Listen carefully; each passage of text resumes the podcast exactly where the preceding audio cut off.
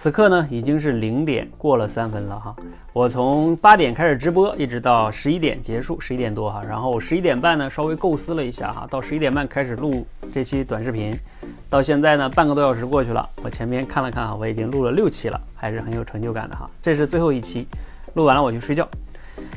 啊，上期节目呢，我谈了哈，一个人口才是怎么样一点点变好的呢？我谈到这个滚雪球的理论哈，但是这个口才好口才这个话题呢，其实很大。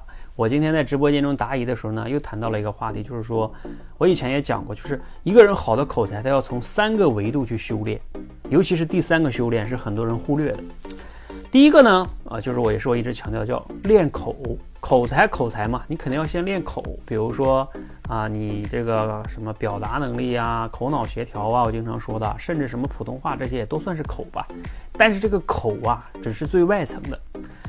第二个层面要练的是什么呢？练脑啊，你的脑子里边的想法、逻辑、结构、思维这些是非常重要的，包括你的输入。你的脑子里边没东西，你怎么能说出东西呢？所以你要练脑。所以我们的整个的螺旋图，如果你们听过的话，就是第一个阶段帮你们练当众表达，解决脱口，也就是口的问题、说的问题。第二个阶段呢，就是思维，解决什么结构思考力啊、逻辑推理啊，哎，就是练脑。但是还有第三个阶段，也是我今天重点想讲的，就是叫练什么呢？练心啊！你的心在哪里？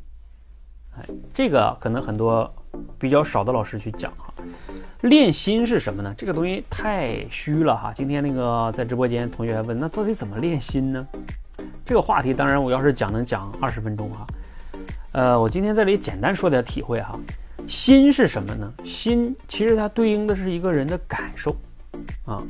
你平时啊就要去学会体会自己的感受，你不能讲话只讲观点啊。一作为一个没有感。受感受的人，那就像一个行尸走肉一样，你得学会体会，先感受自己。那怎么感受自己呢？啊，没事儿，如果你有情绪了，你可以问问，哎，我此刻的情绪，我感受到了什么样的情绪呢？是悲伤、愤怒、焦虑啊，等等等等的啊。这个我以前讲过非暴力沟通，讲情商训练的时候也讲过。非暴力沟通第一个就是其实让你学会体会自己的情绪和感受啊，这个是非常重要的。呃，你也可以通过记日记，每天记记日记，记记自己的感受啊，学会观察自己。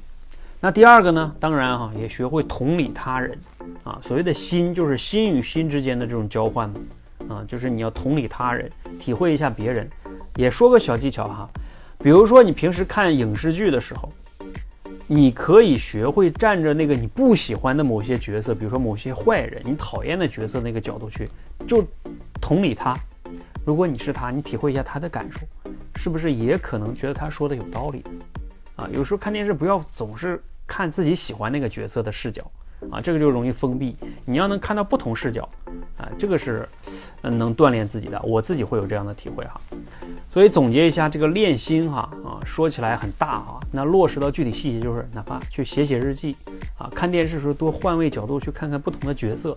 啊，多代入一下，哎，你自己这种心与心的体会能力、情绪的能力就能加强，好吧？以后有机会我再重点的给大家展开来讲一讲。今天先简单分享这么多，我也要去睡觉了。啊，当然你如果有不同的经验哈，你有自己的一些体会，你也可以分享一下如何修炼我们这颗心呢？